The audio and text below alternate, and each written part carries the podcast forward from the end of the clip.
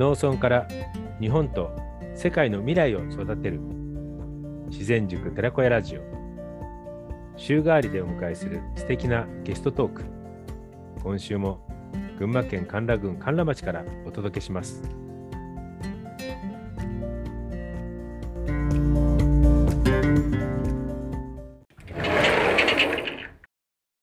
こんにちは。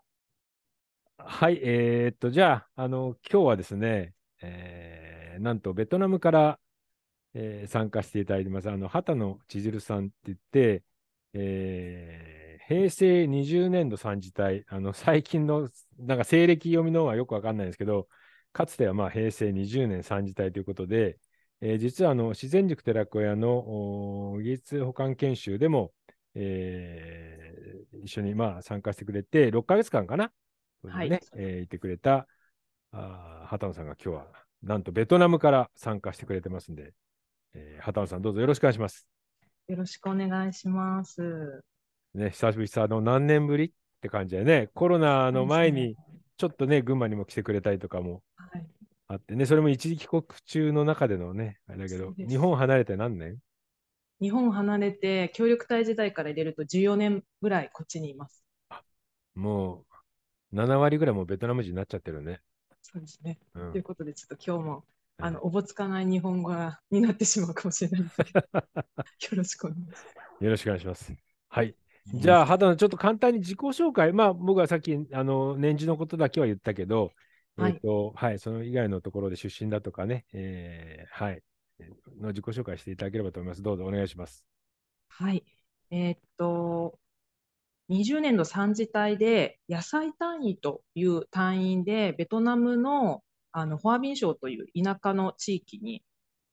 おりまして、2年間活動してました。うん、で、それが26歳の時なんですけども、うん、今、あの、その2年間の活動の後は、えっ、ー、と、ベトナム人の主人と結婚しまして、その後、12年ほどベトナムで、うん、あの、お仕事をしているという状況です。出身はどこだっけ？日本の。出身は熊本出身になります。だよね。はい、ね、ご両親が熊本にいらして、はい、結構ね、地震も大変だった時期もありつつ、ねねうんまあ、ベトナムからいろいろこう心配しながら今に至ってるわけだね。そうですね。ねはい、はい。あの、まあ、青年海外協力隊だったりということで、えっ、ー、と、まあ、今回は JICA 関係者まあ、要はその青年海外協力隊の関係者が、まあ、聞いてくれるであろうということの中でのお話になるんで、えー、その点を含めてちょっとお話をさせてもらえばなというふうに思うんですけど、えー、畑さん、まずあの、こう、協力隊をまず知ったのはいつなのかっていうのを、と、あとやっぱり、えー、協力隊に派遣される前何やってたのかっていうのをちょっとお話ししてください。はい。えっと、私が青年海外協力隊を知ったのは、あの、ありきたりげなんですけど、中学生の頃で、うんうん、まあ、その時に、あ、こういう活動をしてる人がいるんだなって、こう、ぼんやり、あの、こう、こうイメージしてたのは覚えてるんですけど、うん、実はその後、私も結構海外に興味があって、うん、昔の番組で言うと、ウルルン滞在記とか、はいはいはい、もう毎週欠かさず見てたりとか、うん、やっぱそういう番組にすごく魅了されてる時期がありまして、で、もともと英語そんなに得意じゃないんですよね。なので、なんか留学したいとかっていう憧れはあったんですけど、うん、なかなかその留学っていうまでの、こう自分の実力もないですし、うん、で、まあ、あの、そうこう思ってるうちに、まあ、大学受験がありまして、うん、で、その時に大学をあの推薦で受けたんですね。でその時に、なぜかというか、まあ、その時も協力隊行きたいなみたいな憧れがあって、推薦書に、うん、あの、できれば将来は青年海外協力隊行きたいですって書いたのもすごく記憶にしてます。うん。ただ中国、はい、中学の時にさ、その協力隊知ったっていうのは何何で知ったの？先生とか、もしくは番組だとか。いや、確か教科書、社会の教科書とかでなるほど。まず小学校の時の社会とかでも習うんですかね。ちょっと、あの、ボランティアやっていう活動をしてる青年海外協力隊ってありますみたいなのが、一言とか一文とか出てくるんですけど、やっぱその時ぐらいからは、うんうん、あのそういった活動してる人がいるんだっていうのはすごくあの興味があって記憶に残ってる感じです。なるほどね。で、大学を卒業して、はい、で？で、大学卒業して、大学があの農学部の専攻だったので、うんうん、まあ、将来ちょっと農業したいなとか、いろいろ考えてたんですけど、あの親に反対されまして、であのとりあえず就職しろと言われて、まあその時は肥料を卸す商社さんに就職したんですよ。ただやっぱりそのありきたりげな仕事で、なかなかこうあの刺激がなかったので、うん、1年半ぐらいで辞めちゃいまして、うんうん、でその後あの実家がある熊本に戻りまして、うん、で、えっ、ー、と熊本県庁の改良普及員という職種の、あのなんていうか、その妊娠されてたりとか、うんうん、えっ、と、産休中の職員さんの代わりに、代替職員っていうのがあって、その代替職員を大体2年半ぐらい経験したと思います。なるほどね。その中で改良副教員の、こう、うん、なんですか、卵みたいな感じで、先輩についていって、各農家さん回ったりとか、はいはい、セミナーに参加したりとかっていうのをやりました。もうまさに野菜単位の基礎をそこでやって、そして協力隊を受けたってことなのね。そうですね。で、えー、協力隊を無事合格したんだけど、はい、派遣前研修受けろって指示があって、はい、なんと行ったこともなかった群馬県に 来てしまったわけね。で矢島さんのもとに送られてしまったと、はい、いう感じですね。で、畑野は、あの、いあのやつのとこ行ったのね。えー、誰だっけ？中条さん。あ、中条だ。はい。ヒロシのところに行ってね。そうです、そうです。まあ、あの、今、ね、考えれば、あれ、畑野だから乗り越えられた受け入れのかちょっとね、やっぱ特殊ではありましたね。うん。癖があるからね。やっぱ、はい、まあ皆さん癖があって当然なんだけど、癖っていうか個性があってね。うん、うん、だけど、まああれは畑野ならではのなんか切り抜け方っていうか、うん、そうですね。でもやっぱすごく今でも中条さんの言葉とかってすごく覚えてますよ。うん、あ、そう。うん。やっぱりインパクトが。そうね、あの、技術長官研修で、それぞれ野菜単位みんな、あの、各受け入れ農家さんに入ってもらって手配したんだけど、まあ、技術的なところで言うと、うん、当然その日本でやってることが、うん、その派遣される国で役立つかどうかっていうのは、うん、まあそもそも大学で学んだことだってね、そのまま使えることないし、日本の農家でさえも、ね、そんなにもうぴったり合うことはないと思うけど、まずはその日本の農家のこう稼ぐためにどうするんだっていう、そのね、感覚を学んでもらうっていうのと、あとやっぱりその農家さんのね、まず農家というものの個性を知ること、であとやっぱりその手厳しい、ね、農家の懐に飛び込むここの方法がね、すごく一番大切だったんで、うん、だね、まあ、畑野もそうだけど、他の多分、あの、野菜の技術関研修受けた子たちもみんなその辺は多分同じなんだろうなとは思っててね。うん、うん、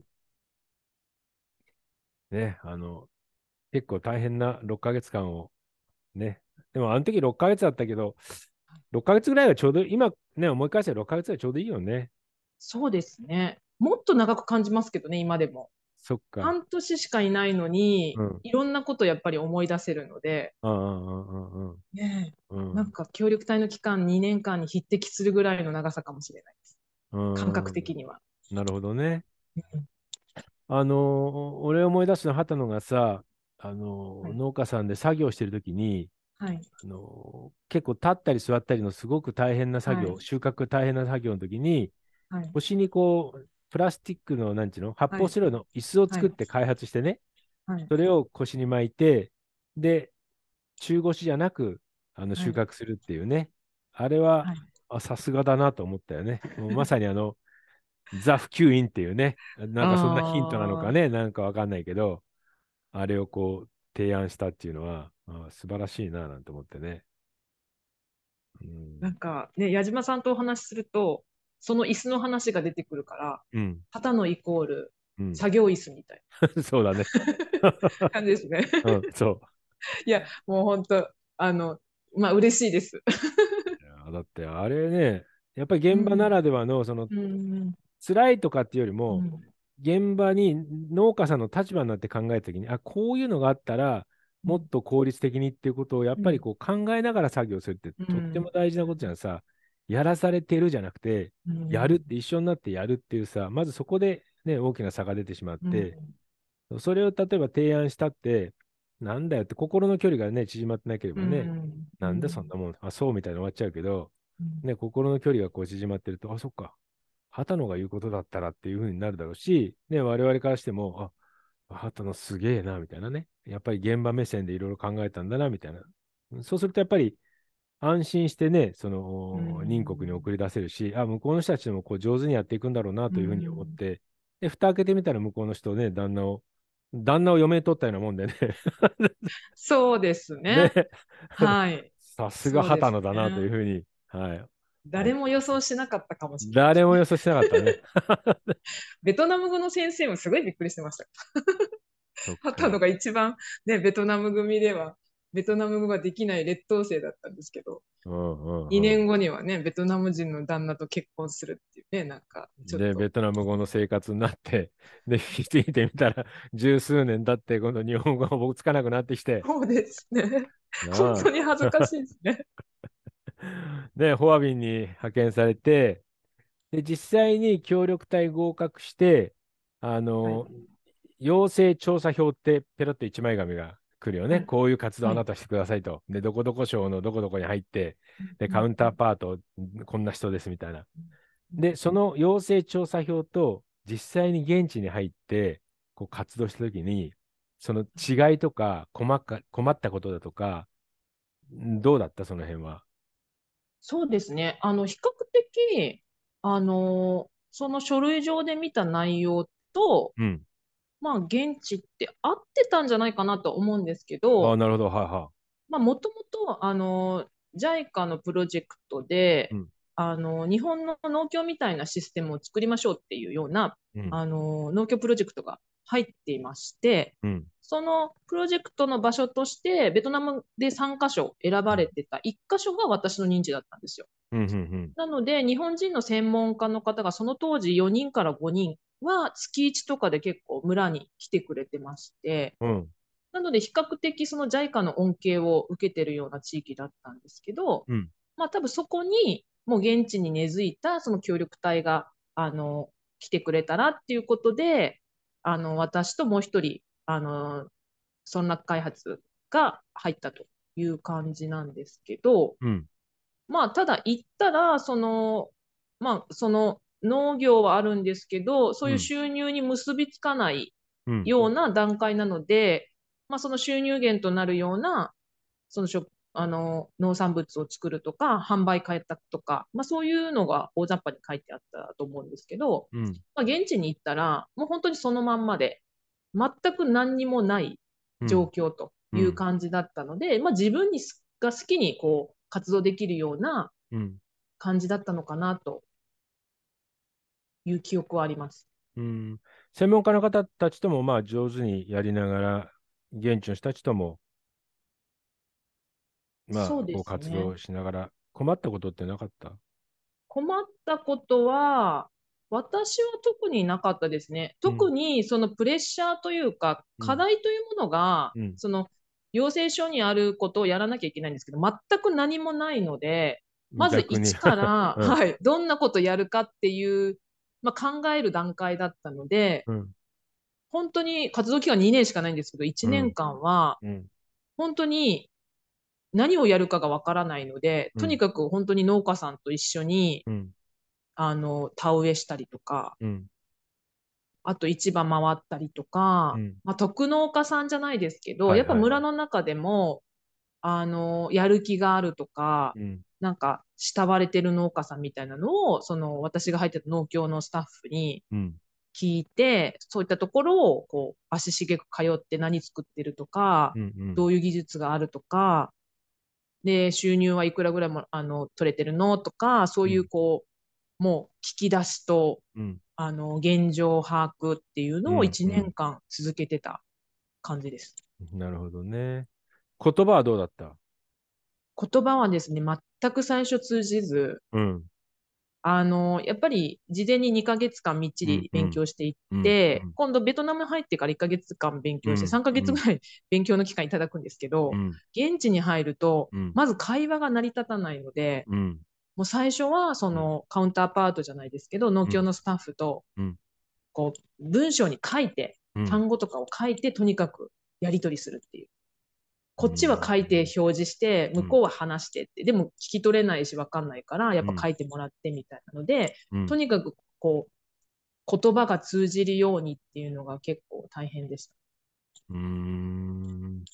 そこはでも、うん、はい、苦労しながらだったのね。そうですね。で、中にはやっぱり私と、まあ、そのもう一人の隊員と、二人と言葉が通じる人もいるんですよ。うんうんこの片言のベトナム語で。で、うん、そういう人を捕まえて、農家さん行くときに一緒についてきてもらうとか。まあ、ベトナム語、ベトナム語通訳っていう感じなんです。旗野の片言のベトナム語を理解してくれるベトナム人がいるってことなんだ。そうです、そうです。ああ、またすごいね、それで、そういうのないですか？他の国ってないのかな？まあ、まあ、あると思うけど、それが今の旦那なの？いやいや、違います、違います。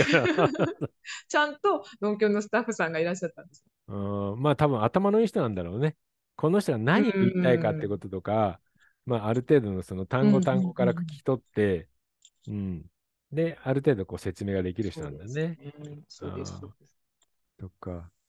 あの、食事、衣食住の部分で困ったこととかなかった？もしくはこう、この特筆してこ、ここは面白かったみたいなこととか。そうですね。えっと、もう私、基本活動のことより生活の方が結構大変で、うん、やっぱり行って、ベトナムってその年かな、2年目かなんかすごく雨が降らなくて、うん、水力発電で電気賄ってたんで、うん、とにかく村にはもう電気来ないっていう時期がありまして、もう電気が来ないから、あの、携帯の充電もできない、ままならないとかっていう時期があって。はいはいはい。で、井戸水も枯れるんで、うん、生活用水ももうままならないとかっていう時期があって、うん、その時にもうげっそり痩せまして。うん、と、あと家で言うと、活動期間中にホームステイ2回ぐらい、2家族にお世話になったんですけど、うん。うん、1家族目のホストマザーとファザーが立て続けに亡くなっちゃいまして。うん、で、それでもう、まあお、お葬式とかですか、いろいろでこう、やっぱりてんやわんやしまして、うん、もう私もこの家族にお世話になれないっていう感じになって、それでステイ先を変えたりとか、うん、まあ、そういうこともあって、結構そのプライベートの方が割とこういろいろあったなっていう感じがします。まあベトナムのお葬式だから結構がっつりやるわけでしょ？うん、そうですね。がっつりやって、ねいろんな人が私のベッドと隣で寝てるとか、そういうのがあって。泊まり込みで、ね、何日間も葬式を、儀式をやるのもね。ねそうです、そうです。ああ、すごい体験をしたね。えー、まあ、それがね、ちょっと結婚するのにはいろいろね、起きちゃったから、うん、これ以上悪いこと起きないだろうっていうね、結婚に踏み切れたっていうのあります、そんなね、勇気いらないかったのに。なるほどね。それぐらいいろいろありましたね。あ食べ物はでもね、我々、中米からいてた人からすると、すごく羨ましいぐらいね、うん、あの、うん、お米が主食だしね、はい。うん、美味しいものいっぱいあるもんね。そうですね。比較的食事は食べやすいかなそうね。住居は、まあまあ、そんなに困らず。はい。電気がちょっと来なかったぐらいで。はい。フォアビンで、でかいあの湖あるもんね、確かにね。あの、そうです、そうです。ね、はい。フォアビンダムっていうのがあって、そこで、まあ、水力発電で、うんうん、それを、まあ、ハノイに回してるので、うんうん、基本、田舎には電気は来ないんですけど、うんね、電力不足になると余計田舎には電気が回ってこないんで、まあ一日ひどい時は2時間とか電気が来ればいい感じです。うんうん、そうだよね。俺もね、畑野が活動中にね、うん、ちょっと業務で、えー、ベトナム行かせてもらって、うん、ね、畑野と会うことができて、うん、うん、まあ元気そうで。でもう帰るね、本当に数ヶ月前ぐらいだったと記憶してるんだけどね、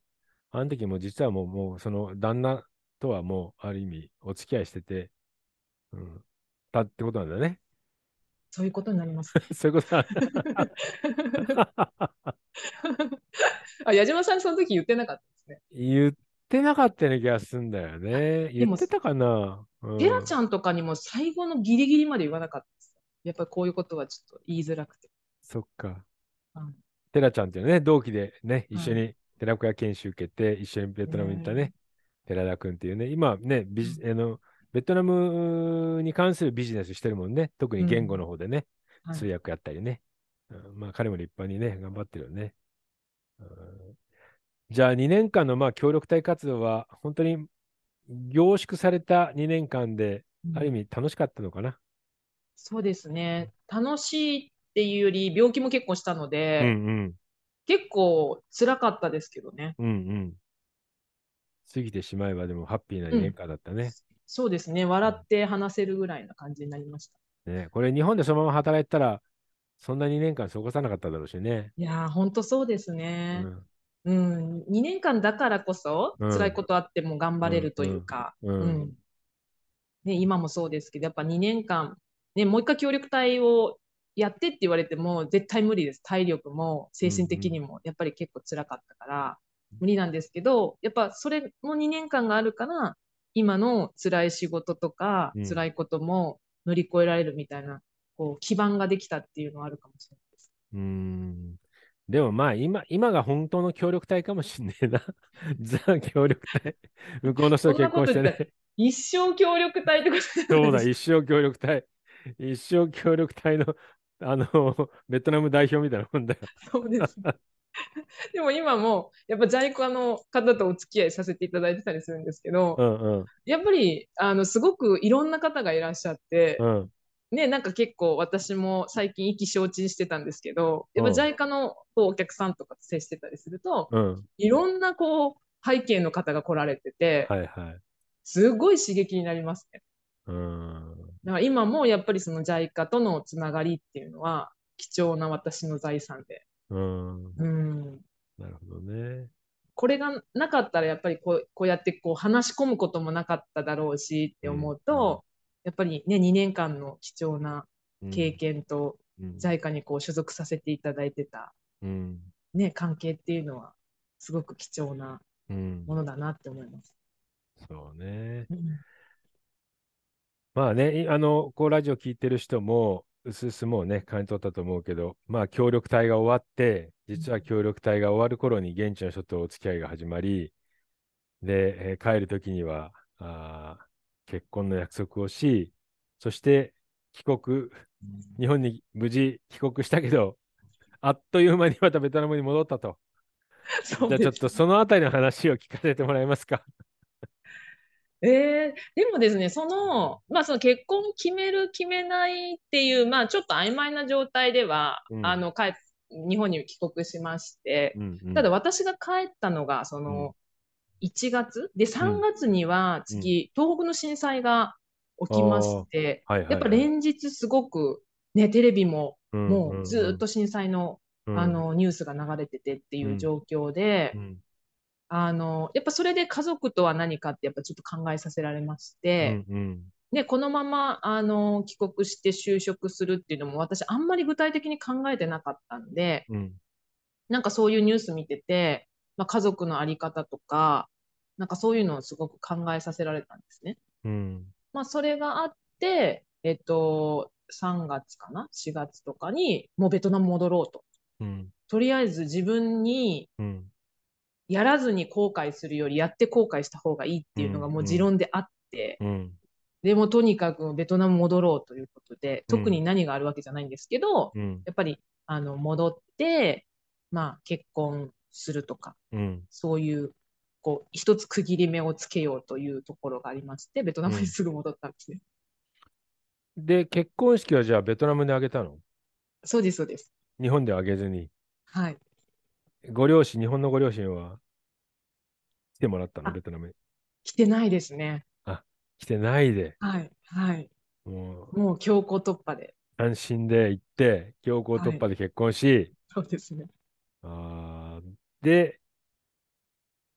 仕事はその頃は何したの？仕事も、うん、あの全然決めてなくて、まあもう、あの実は帰る前から、ベトナムで仕事ができるかっていう心配はしてたので、まあ、そういうこう、あの日本人が働く、まあ、就職活動するっていうのがどういうものなのかっていうのは、うん、なんかこう、こう他のエージェントというか日系のエージェントさんにこう相談したりはしてて、うんうん、まあ仕事がないわけじゃないなっていう確信は持って帰ってたんで、うん、まあ仕事をおいおいしなしなきゃいけないなっていうのはありました。うんでもさ、実際に当時のさ、ベトナムと日本のこの経済格差って言ったらさ、うんうん、ね、すごくでかかったじゃん？そうですね。ね。俺らもあのいろんな、ベトナムその後ね、何何度もか行かあの行かせてもらったけど、やっぱり技能実習生がなぜ日本来るんだとか、エンジニアがなぜ日本来るんだとかね。で、ベトナムのハノイのね、優秀なまあ大学を卒業した人たちが、それでもやっぱり自国で働くとなると、えー、当時行くとやっぱり日本円にすると4万円とか3万円ぐらい。で、日本に来て働きに来ると技術を持ってれば20万とか25万とかって初任給でね。うん。だから、畑野がね、日本語ができます。で、日本とのパイプありますって言ったって、なかなか働くところってね、うん、難しかったよね。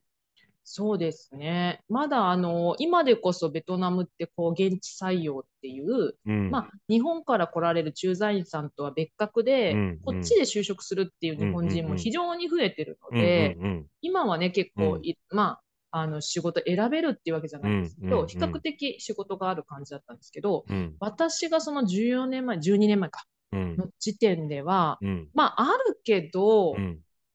仕事選ぶっていう感じじゃなかったとは思う。うん。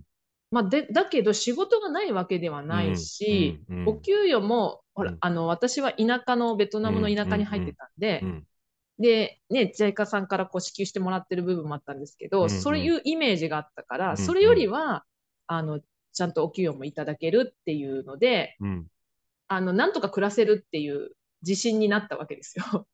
なので、まあ、どんな仕事しても、まあ、家族を養うぐらいは、うん、あの、まあ、生活レベルもベトナムの人たちと同じように過ごせば、うん、そんなにお金もかからないしっていうのがあったので、うん。うん、まあ、日本人の給与っていうと、現地の人よりはちょっと高いので、そういう部分では生活できるなっていう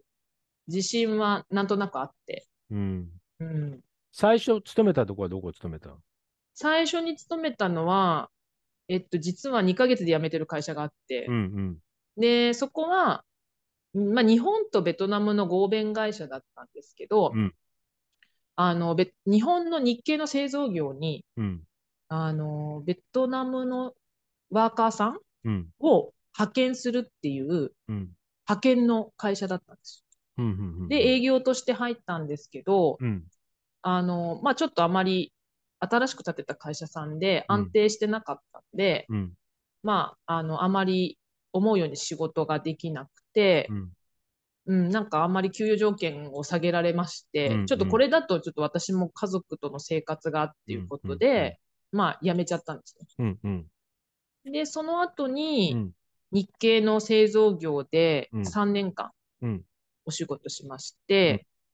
あの、まあ、現地に本当は駐在員さんを置きたいんだけど、なかなか人材がいなくって、うんうん、で、日本から指示出ししてたんですけど、うん、まあ、本当に下の現場のレベルまでに、その日本の指示が落ち、降りてるかわからないっていうところで、私が雇われまして、うん、で、日本から指示出しして、私がその現場にちゃんと浸透してるかチェックしたりとか、いうやり取りをしました。それはじゃあ、割と楽しくやれたわけね。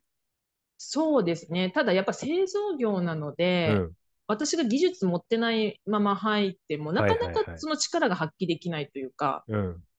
やっぱりそのテクニック的なところが私にはないので、うんうん、だからやっぱその辺のやりとりが、うん、まあ、うまくいかないというか、やっぱ自分自身がその力不足に感じたのと、うん、やっぱ日本の会社からのこうプレッシャーがありまして、やっぱりなんか精神的にも、あまりこう、落ち着いた状況ではなかったんで、ちょっともうちょっと、あの、その時2人目も欲しいなと思ってたんで、この状況でちょっと2人目を産むっていうのは、ちょっとどうかなと思って、それでやめて、もうちょっと、あの、子育てをできるような環境の仕事がいいかなって思って、ちょっと一回また退職したんですね。なるほど。で、今の会社になったってこと？そうです、そうです。日本ハウジングだっけ？ベトナムハウジング。あ、ベトナムハウジング、ごめん。でも今の社長さんね、あの日本語もできるしね、日本の留学経験もあるし、はい、非常にね、ねあの、はい、しっかりとした方で。もうじゃあ今のところは長いね。今がもう丸7年働いて8年目に8年目か。結構長くなりました。そっか、じゃあ、うちの森さんと一緒だ。あ、森さんもそんなに ?8 年。そう。え、そうなんですか？そうそう、もう次社長だから。あ、森さん？うん。すごいですね。うん、君もそうだよ。だから、ベトナムハウジング次社長で。いや、うちの社長がいらっしゃるんで、そ それ以上は成り上がれないです。頼むわ、もうってなるんじゃない 俺違うことやるからって。まあ、いろんなね、事業はうちの会社もしてまして。ねうん、人材もやってるしね、うん、そうですね、うん、農業分野もなんかやりたいと思ったでしょ？やってない？まだやってそう、やってます、やってます。農業分野も土地があるので、そこを、うんうん、あの、ある福岡の企業さんが入って、今野菜作ってます。うんうん、なるほどね。そっか。あのまあ、またその辺の細かな話は別途、はい、相談させてもらいたいと思いつつ、はい、とかじゃあ今安定して、で、実は子供も今3人いて、はい。はい。あのうちのね、群馬県庁の職員もね、お世話になって、はい。はい。あの、誰だっけ、彼。お世話になったじゃん。群馬県庁の人が出向で行った時にアパート探してもらった。はいはいはいはい。はい、何さんだったっけ？ごめん、俺も今ちょっと名前あの出演しちゃったけど。そうです、お世話になりました、本当この間ね、あの会議で会ったのよ。え、そうなんですか？そうそうそう。元気ですか？帰国されて、はい。あの今はもう偉い人になって、割と。そうなんですか？そうそうそうそう。ねえ、うん。ねベトナムに来られて、うん、あの出世街道って感じなの、うん、楽しかったみたいよ。やっぱりその、うん、ベトナムでの2年間、約2年間いたのかね。うん、うん、そうですね。そうそう、なんかまた帰りたいんですよなんて。まあ観光とかするんだと思うけどね。うん、ぜひ、ね、うん。今ちょっと円安になっちゃってね、あのベトナムからも、えー、なかなかこう、人が集まらない状況になってて、で、ね、うちがその実はあの本来の業務としてやっている、あのベトナム人材のね、えー、サポート制度っていうのは、うん、旗のあってのこのアイディアだったのね。あの旗の旦那さんがね、あの、はい、ホアンさんのところでいろいろ活躍されてて、で、そこの会社が人材をこう日本に送り込むと。で、そこで、えー、日本の企業側がベトナムの人たちを雇うんだけど、うんちょっとこう、あまりなんていうかね、うん、上から目線のね、ところが結構日本の企業側にあって、で、えー、やっぱりそこは勘違い、ボタンの掛け違いみたいなところもあったりとかして、であれば、我々が少しお手伝いできるんじゃないかなと。で、いかんせん、その、送り出しの方にね、畑野という一つのね、キーパーソンがいるので、あの、何かあれば、畑野に相談すれば、なんとかなるだろうみたいなね、ところでの、このアイディアがスタートして、そしたらね、えー、社長のファンさんがね、日本語もできるし、まあ、あの、ファンさんの奥さんの坂本さんもね、日本人で、割と奥さんの方がこう、えばってるっていうかね、地位が高いので、割とこう、その辺はスムースにこう、いろいろと、何、うん、かあってもね、あの、畑野に連絡したり、坂本さんだったり、で、ホアンさん、こう、頼むよって言うと、分かりましたみたいなところでね。だから我々としては、来てくれた、あの、本当に責任持って、えー、受け入れるっていう、この日本側のね、社長さんたちの立場に立ちながら、でもベトナム人は我々の、まあ、ファミリーの一つだというところで、うん、このサービスをやらせてもらって、でね、今もようやくまたコロナがね、こう、開けたって、まあ、開けたというか、あの、ウィズコロナのような状況になって、うん、っていうところで再スタートはしたものの、この円安の状況で、昔ほどベトナムの人たちが日本に魅力を持ってくれないっていうか、うん、他の国に行っちゃう人も多いん。だろうなとは思うけど、実際どうなの？他の国行っちゃってるんでしょ、やっぱり。どうですかね？あの、まだ正直日本へあの実習生として行きたいっていう人材は非常に多いと思うんですけど、うんうんうん、やっぱりなかなかその円安っていうのがあるのと、うん、あのやっぱりベトナムもかなり所得が向上してきてる部分があるので、ね。うんうん、やっぱり本当にあの田舎の田舎に行かないと、その日本に行って稼ごうっていう方はなかなかいらっしゃらないのかなっていう、うん、まあ、ベトナムの事情もあるのかなと思います。あの実際にさ、ベトナムの大学を出て、例えばそのベトナムハウジングとかに新卒で入る人って給料ってどのぐらいもらうの、はいえっとですね。なんか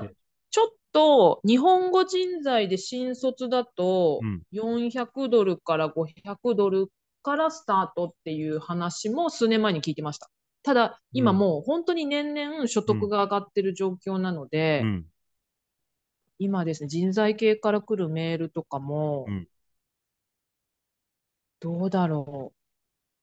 ベトナム代。ベトナムの一流企業とかさ、割とこう、上場しているって言ったら変だけど、まあそういう大手の企業さんがベトナム人材を雇う場合っていうと、大卒でもう8万円、9万円ぐらいまでなってるのかね。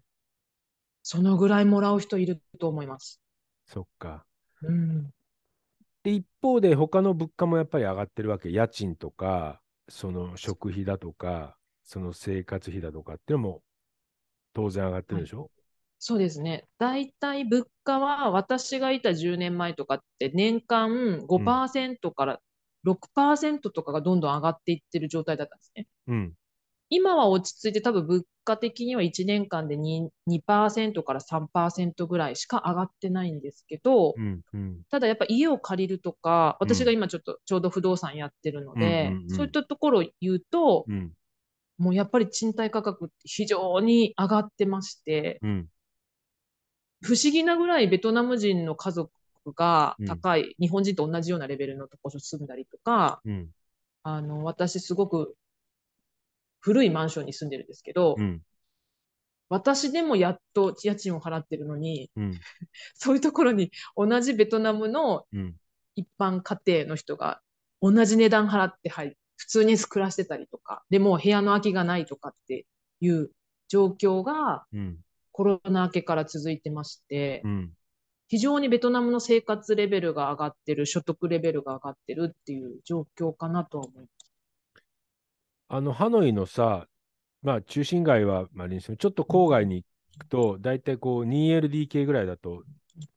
大体いくらぐらいなの ?2LDK で、本当にピンキリなんですけど、うん、本当に、あの、高級マンションとかになると、うん、どのぐらいかな？千、あ、待って待ってください。800ドルとか。うん。10万円ぐらいから。そうです、そうです。ああ、なるほどね。で、もうちょっと、あの、中間ぐらいのところでも、やっぱり500ドルとか、600ドルするぐらいな感じ。なるほどね。それ考えると、やっぱり日本は考えなきゃいけないね。給料が、うん、例えば技能実習生で月にもらえる給料が、うん、えー、いろんなものを引かれて、手取りで10万円あるかないか、もしかしたらもないかもしれないね。うん、で、そこから今度な、光熱費だとか家賃とか引かれちゃったら、逆に日本に行く魅力ないよね。そうですねね。だったらもうオールパッケージで、住むところも、食費も全部もついてて、その給料もらえるっていうふうにしないとね。なんかあの、コード人材、エンジニアもそうなんだけど、はい、ね、新卒の人たちと同じ、だから今だいたい18万とか、うん、ぐらい、はい、もらえるんだけど、でもそこから家賃払いますとかなんかになると、はい、じゃあ日本に来る価値ねえんじゃないかみたいなね。で、円安だからね。であれば、もう社長さんたちに、その辺はもう持ってる敷地の中にね、いろんなその、お物件持ってんだったら、もうただで済ませて、ね、お米やら何やらも、もう自分家の畑でと作ってるんだったら、それも全部あげて、うん、っていうふうに、で、教育もちゃんとね、しっかりと、うん、教育させてあげるようなシステムがないと、もしかしたらちょっと選ばれないかもしれないね、みたいな、そんな話はするんだ。なるほどね。まあでも、そういう状況の中でもまだ日本は少しはまだ人気はあってくれてるわけね。うんうん、そうです、そうです。まあ、それは旗のたちがいてくれるおかげなんだろうね、おそらくね。そんなことないです。頑張ってる日本人が。どうですかね。やっぱでも日本人に対する憧れとか尊敬っていうのは非常に大きいので、まあ私もこうやってあのベトナムの地で頑張ら頑張ってるというか、生活してる部分では、やっぱりうちの子供たちってベトナムと日本のハーフっていうところでは、日本のハーフっていうと、やっぱりちょっとあ日本人なんだみたいな恩恵は受けるわけですよ。あなるほど、うん、うん、なので、やっぱりその日本に対する信頼とか、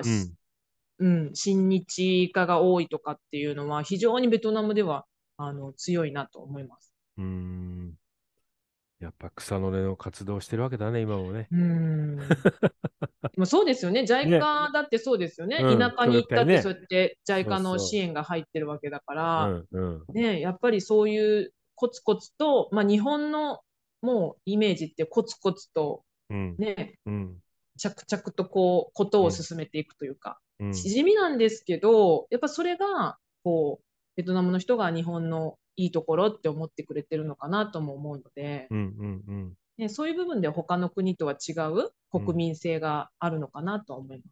うん、そうね。そっか。ね、あの、話が尽きなくなっちゃうけどさ、あの、えっと、まあちょっと仕事の話はまた別途、はい、あのちょっと相談したいと思ってるんだけど、あのこう聞いてる人たちからすると、やっぱり協力隊を目指している人、ま、もしくはあの現在、協力隊員として活動している人も、まあ、少なからずいるので、そういう人って一つ、その協力隊が終わるぐらいに、進路のことをまず悩んだりするよね。はい。うん、畑野はその辺はどうだったの？まあ、もしそういう進路を悩んでる人たちがいたとしたら、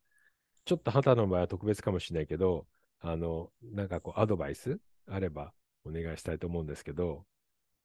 そうですね。なんか私も、やっぱりその、今回特別というか、うん、あの別格で、ね、現地の人と結婚したっていう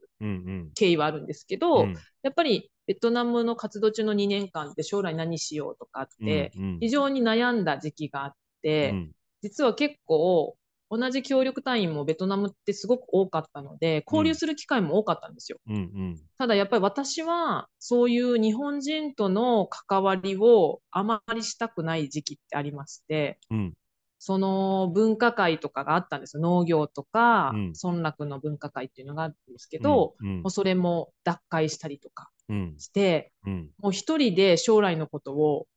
こう考えたいっていう時期がやっぱりどうしても日本人と関わっちゃうと、うんうん、将来何をしたいとか、うんうん、みんながすごくやっぱ協力隊って目的をもはっきり持ってる人っていっぱいいるので、うんうん、その中で自分って何もないとか、うん、ちょっとやっぱりあの押されてしまう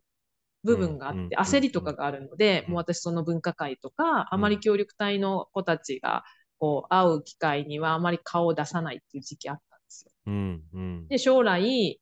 何の影響も受けずに純粋に自分が何をあのやりたいかとか、っ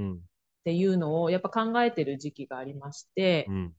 やっぱり私ってこう協力隊に参加したのも、まあ、農業が結構好きで、うん、であの協力隊前は農業改良普及員も、あの目指してた目指しながら普及員っていう、あの仕事もしてたので、うん、まあ、将来そういう部分でもう一回チャレンジしたいなとかっていうのは、うん、あのやっぱり活動してる中で、うん、うん、もっとこういった活動をしたいなというか農業にもっと携わる活動したいなっていうのは、なんか終わりに近づくにつれて強くなったというか、ね、っていうのはあります。そっか。で、実際に、えー、け結論からすると、就職っていうよりも、結婚になったわけですもんね。あ、そうですね。うん、まあちょっと東北の震災がやっぱりきっかけで、就職っていうよりは、ちょっとその家族というか自分の身を固めるというか、はいはいはいはい、そういうのは、あの、すぐ決めてしまったところはあるんですけど、うんうん、そうですね。なるほどね。そっか。でもまあね、今、あの3人の子供、旦那さんと2人でこう育てながらね、えー、日本人学校に通わせつつ、一番下の子はじゃあ現地の保育園に行ってる形で。そうです、そうです。はい。ね、まあ、あの、また近々行きてえなと思いながらなかなか行けないんだよね、これがね。でもまあ、また、まあ、ベトナム近いからね、そういう意味ではね、あの、えー俺の協力隊に行った中米とはちょっと違って、うん、あのベトナムももう少し行きやすいなと思いつつ、うん、うん、あとね、えー、だいぶまあ時間も過ぎてしまったんだけど、あの、これから協力隊を目指そうという人たちに対する、ぜひメッセージをお願いしたいなというふうに思ってます。あの、俺も多分、畑野も多分同じだと思うんだけど、協力隊の経験で素晴らしかったなと思うから、うん、うん、今があると思ってるし、まあそういう人たちに対してのぜひメッセージをいただければと思います。えっと、まあ私がその協力隊を経験して、あの、正直自分に何か自信があるとか、うん、自分でその英語ができるとか、語学が堪能だとかっていう、うん、そういったものがない私でも、うん、やっぱりその協力隊に行けたっていうことと、うん、この2年間を、濃厚な2年間を過ごさせていただいて、うん、で、その後もその2年間の自信と、まあ、経験で、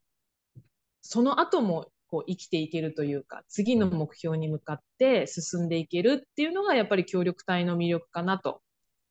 思います。なので、うん、ぜひ迷ってる方とか、うん、もっと自分をに自信をつけたいという方でも、うん、ぜひチャレンジしてほしいなと思います。ありがとうございます。あの、まさにその言葉の通りね、迷ったらもう行けというところですね。はい。はい、あの我々も協力隊のまたね、こう応援はずっと続けていきたいなというふうに思ってるし、あの、ベトナムはね、旗野を中心に本屋さんいたりとかね、えー、仲間たちがいっぱいいるし、もともとのね、中南米もたくさん仲間たちがいて、でこういう人たちがね、手をつなぎ合わせて、ね、平和な世界を作っていければなというふうに思ってますんで、まあ、草の根の、そういう意味での活動、これからもぜひよろしくお願いしたいと思います。今日はあの、ハノイからありがとうございました。ありがとうございました。えー、ちょっと名残惜しいな。えー、またで、どうか、どうかな。近々会えねえのかなあの、まあ、会えるよね。来年、来年帰ってくるの、ね、来年は帰ろうかなと思ってます。来年というか、再来年になるのかな ?2024 年は。2024年、再来年だね。はい。うん、出張でないの？社長と一緒に来るってことは。あの、今、社長にお願いしたいなと思ってます。また群馬に行かせてください。うんうんうん、あの、あの、来たらそれなりのちゃんと、うん、あのプラスになるような情報も含めて、あの今ちょっと一個、あの、アイディアがあって、うん、はい。なので、え、ぜひ多分社長もそれにこう、賛同してくれるんじゃないかと思うんで、あの、近々、はい、あの、企画書を含めて、あの、はい、提出するようにしますんで、はい。ぜひ。よろしくお願いします。はい。ありがとうございました。ありがとうございました。元気でね。はい、ありがとうございます。はい、はい、それでは、はい、はい、失礼します。失礼いたします。